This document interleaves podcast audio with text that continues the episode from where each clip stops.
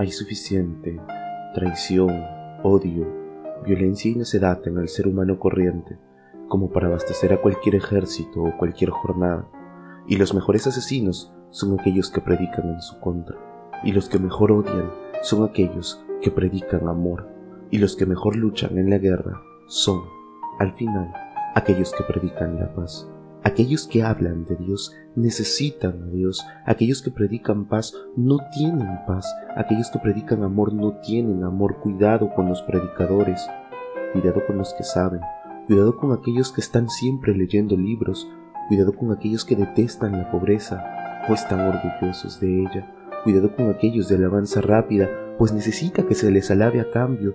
Cuidado con aquellos que censuran con rapidez, pues tienen miedo de, de lo que no conocen Cuidado con aquellos que buscan constantes multitudes. No son nada solos. Cuidado con el hombre corriente, con la mujer corriente. Cuidado con su amor. Su amor es corriente. Busca lo corriente, pero es un genio al odiar. Es lo suficientemente genial al odiar como para matarte, como para matar a cualquiera.